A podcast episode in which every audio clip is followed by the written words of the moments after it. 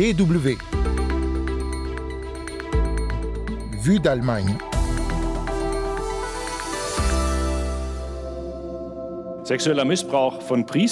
Les abus sexuels commis par des prêtres présentent certaines caractéristiques qui incitent à parler d'un caractère spécifiquement catholique du crime. En effet, les abus dans le catholicisme sont marqués par des rapports de dépendance et de pouvoir très précis. Des centaines, voire des milliers de victimes. Un nouveau rapport sur les abus sexuels dans l'Église catholique en Allemagne vient d'être présenté à Münster. On en parle dans un instant. Assassinat de journalistes non élucidés, censure répétée, menace la liberté de la presse gravement menacée en Grèce. Ce sera le grand reportage de ce magazine dans 5 minutes. Vous écoutez Vue d'Allemagne, Guten Tag, bonjour, willkommen, soyez bienvenus.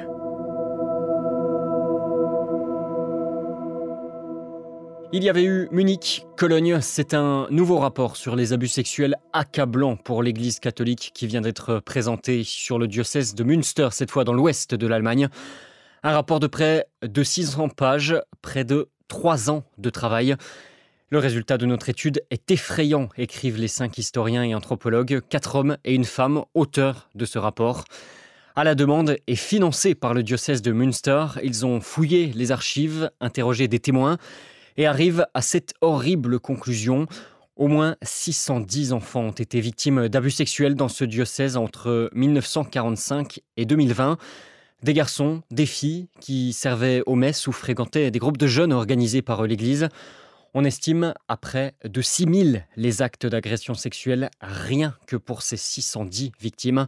Cela va du commentaire obscène jusqu'au viol. Un chiffre du nombre de victimes certainement même sous-estimé. Il représente les personnes clairement identifiées par les auteurs de tout ce travail. Mais il y a d'autres victimes, explique une des auteurs, Nathalie Provosnik. Die Zahl der 610 Betroffenen stellt aber lediglich das Hellfeld dar. Le nombre de 610 personnes concernées ne représente que le chiffre clair, élucidé. En tenant compte d'études comparables, nous estimons que le chiffre réel est 8 à 10 fois plus élevé, ce qui correspond à environ 5 à 6 000 filles et garçons concernés. Et près de 200 auteurs de violences ont été identifiés par euh, les auteurs de ce rapport. Donc, ce sont des prêtres dans la grande majorité. Un élément que le directeur du rapport et ses collègues ont tenté de comprendre, de décrypter. Thomas Grossbulting s'expliquait en début de semaine en marge de la présentation du rapport sur les ondes de la radio publique allemande Deutschlandfunk. L'Église se décrit elle-même comme une institution sacrée. Le prêtre est aussi intégré dans ce contexte par le biais de la théologie des sacrements. Le prêtre est considéré comme un homme saint avec le sacrement. Il se distingue ainsi clairement des laïcs auxquels il est confronté. D'un côté, c'est cette base du pouvoir pastoral qui permet à l'abuseur clérical d'agir de manière agressive sur l'enfant. Et d'un autre côté, l'idéologie, l'image que l'Église a d'elle-même motive une grande partie de la dissimulation. Lorsque l'institution est sacrée, j'ai une motivation encore plus grande que dans d'autres contextes pour protéger cette institution de toute atteinte à sa réputation. Et ce silence, c'est justement le second problème au-delà de celui des agressions mises en avant par le rapport. Le nombre de prêtres accusés, on en parlait, ne représente avec des très gros guillemets que 4% des prêtres ayant exercé sur euh, toute la période euh, concernée. Mais c'est, et c'est ce que met euh, ce rapport noir sur blanc, ils ont perpétré tout cela, leur crime, souvent à la connaissance d'autres membres de l'Église qui n'ont jamais bougé. Une grande partie des auteurs de violences n'auraient jamais subi de conséquences pénales. Souvent, l'évêché a simplement envoyé les accusés dans une autre paroisse pour les éloigner un peu de leurs victimes. Des évêques auraient même ignoré les procédures pénales prescrites par le droit ecclésiastique. Le premier cas signalé correctement date de 2007, alors qu'on parle donc de faits qui, pour certains, remontent déjà aux années 50. Les auteurs du rapport parlent d'étouffement, de silence gardé face à des pratiques décrites comme généralisées. DW. Alors on le disait, ce rapport n'est pas le premier dans l'Église catholique. Il est en revanche le premier à être euh, réalisé par des hommes et des femmes historiens de formation. Les autres rapports, à Cologne, à Munich, étaient euh, davantage juridiques. Là, ce n'est pas le cas. On n'a d'ailleurs pas de nom des auteurs des violences sexuelles dont il est question. Pourquoi et qu'est-ce que cela peut apporter? Le directeur du rapport, Thomas Grossbulting, répond. Nous avons beaucoup profité des rapports juridiques et cela vaut la peine de se pencher sur les crimes commis dans le passé, en particulier dans le contexte du droit pénal. Je pense néanmoins qu'en tant qu'historien, nous avons pu mieux éclairer de nombreux points déjà abordés dans des rapports antérieurs, comme les conditions que pose l'Église catholique, comme le célibat, la structure d'autorité, la morale sexuelle, parce que nous les avons examinés à partir d'un autre contexte professionnel. Nous ne nous sommes pas contentés d'examiner ces cas à la lumière du droit canonique et surtout du droit pénal en vigueur, mais nous nous sommes aussi efforcés de reconstruire comment cela s'inscrit dans les grands contexte de la politique, de la société, mais aussi et surtout celui de l'Église catholique. Quelles sont les références spécifiquement pastorales auxquelles il faut penser quelle est l'image que l'Église catholique a d'elle-même De ce point de vue, l'Église catholique des années 1950 est très différente de l'Église catholique des années 2020. Et avec cette toile de fond, nous avons pu, je crois, déterminer très précisément où l'Église catholique crée des conditions particulières dans lesquelles les abus sont possibles et la dissimulation favorisée. Cette étude n'est qu'une première étape. Le travail pour l'Église et la société ne fait que commencer, insiste encore Thomas Grossbulting qui appelle désormais les élus à agir pour contraindre via la loi à davantage de travail au sein de l'Église pour éviter de nouveaux abus et travailler sur les anciens. À mon avis, tout cela est une suite de la séparation boiteuse de l'Église et de l'État qui caractérise la République fédérale allemande depuis son existence. J'ai l'impression que même dans les églises, certains hauts dignitaires du clergé aspirent désormais secrètement à ce que les instances étatiques, la politique, s'engagent peut-être davantage, parce qu'on voit qu'on ne peut pas se sortir du bourbier par ses propres moyens. Et le gouvernement central en Allemagne, à Berlin, évoque déjà des pistes pour une loi prochaine pour que le droit à l'instruction des cas de violence sexuelle soit inscrit noir sur blanc dans la loi, que cela ne demande plus seulement de rapports commandés au bon vouloir des diocèses, mais rien de concret donc encore pour le moment. Vous écoutez la DW.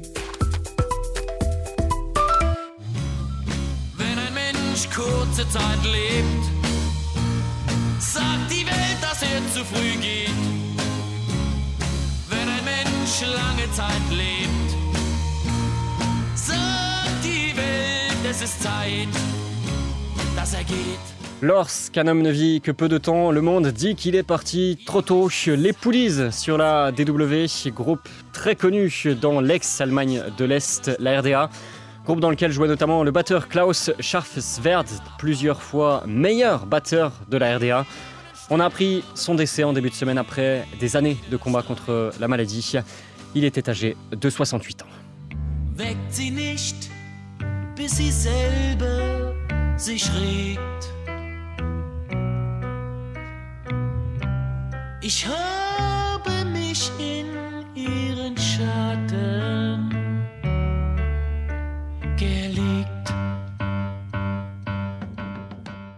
Vue d'Allemagne, deuxième partie avec un tout autre sujet cette fois. On parle d'assassinat de journalistes non élucidés, déclarés affaires classées, de monopole de distribution, de censure répétée, de rétention d'informations, de menaces. Tout cela, c'est ce qu'il y a dans les rapports euh, d'organisation de défense de la liberté d'expression qui sont parus récemment sur la Grèce. Ils sont édifiants pour la liberté de la presse. Et pourtant, pourtant, le gouvernement grec rejette ces accusations et accuse par exemple Reporters sans frontières de porter atteinte à l'image du pays en le positionnant à la 108e place du classement de la liberté de la presse dans le monde. Pourtant, les témoignages que vous allez entendre sont accablants. Sur place, c'est un reportage de Thomas Jacobi. When at last will you stop lying? Une journaliste hollandaise interpelle en direct à la télévision le Premier ministre grec sur la question du refoulement de migrants en haute mer. Quand allez-vous cesser de mentir? demande Ingeborg Beuchel avant d'être violemment attaqué en retour par Kyriakos Mitsotakis qui l'accuse de mal faire son travail. La suite de l'histoire, c'est que la journaliste a dû quitter le pays à cause des menaces qu'elle a reçues. Sa voiture a été caillassée. Le climat a commencé à se détériorer pour les journalistes en Grèce dès la victoire du libéral Kyriakos Mitsotakis aux législatives de juillet 2019. Le journaliste grec Nikos Yiannopoulos se souvient de ses premières mesures contre la presse inédites dans le pays. La situation a commencé à déraper en juillet 2019. Une première loi a été votée par le Parti de la Nouvelle Démocratie qui faisait passer l'agence de presse nationale et la radio-télévision nationale directement sous le contrôle du Premier ministre. On a eu des soupçons, on s'est inquiété car on redoutait que le gouvernement essaye de prendre le contrôle de l'information. Les faits ont donné raison à Nikos Yiannopoulos pour avoir couvert une occupation de lycée par des élèves. Il s'est retrouvé convoqué par le juge d'instruction en tant qu'instigateur moral de cette occupation, ce qui risque de créer un précédent. Désormais, quand je couvre une manifestation, je pourrais être accusé d'en être l'instigateur moral. Et c'est aussi le cas pour n'importe quel autre reportage.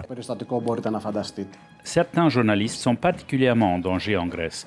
Récemment, l'enquête sur l'assassinat d'un journaliste d'investigation, Yorgos Karaivas, fauché en plein jour devant chez lui par une rafale de mitraillettes, a été classée sans suite. Un autre journaliste qui, lui, enquêtait sur la situation dans les camps de migrants a été mis sur écoute. Il n'est pas le seul. Selon Lucas Tamelos du site d'information Omnia TV Athènes, cette pratique a été renforcée.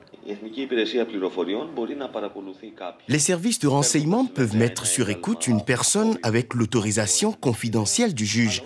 Mais quand cette surveillance prend fin, ils ne sont plus tenus d'informer la personne surveillée comme c'était le cas jusqu'à présent. De plus, cette mesure est rétroactive. Cela nous donne une information supplémentaire quant à la volonté du gouvernement de contrôler l'information. Depuis deux ans, la censure est peu à peu devenue la règle, notamment à la télévision nationale ERT, comme l'explique Mahi Nicolara, qui a vu son émission suspendue. En Grèce, la presse a toujours été idéologiquement marquée. Quand c'est équilibré de part et d'autre, ce n'est pas un problème. Mais il se pose sérieusement quand il n'y a plus qu'une seule ligne politique, qui se trouve être celle du parti au pouvoir. À cette même période, les conservateurs au pouvoir se sont dotés d'un arsenal juridique sans précédent. Deux lois ont été dernièrement adoptées, une qui punit de plusieurs mois de prison ferme tout ce que le gouvernement considère comme fausses nouvelles, et une autre qui met en danger les éditeurs de journaux. Pour Nikos Myrneos, maître de conférence à l'Université de Toulouse, spécialiste de l'économie des médias, il s'agit là d'un véritable corset pour la presse. Cette loi, est votée dans un contexte des grosses tensions entre le gouvernement et un journal papier qui s'appelle Documento et un site internet qui ont été créés par un journaliste, Kostas Vaxevanis, qui est dans le collimateur du gouvernement, vers lesquels il y a une poursuite judiciaire aussi qui est très problématique.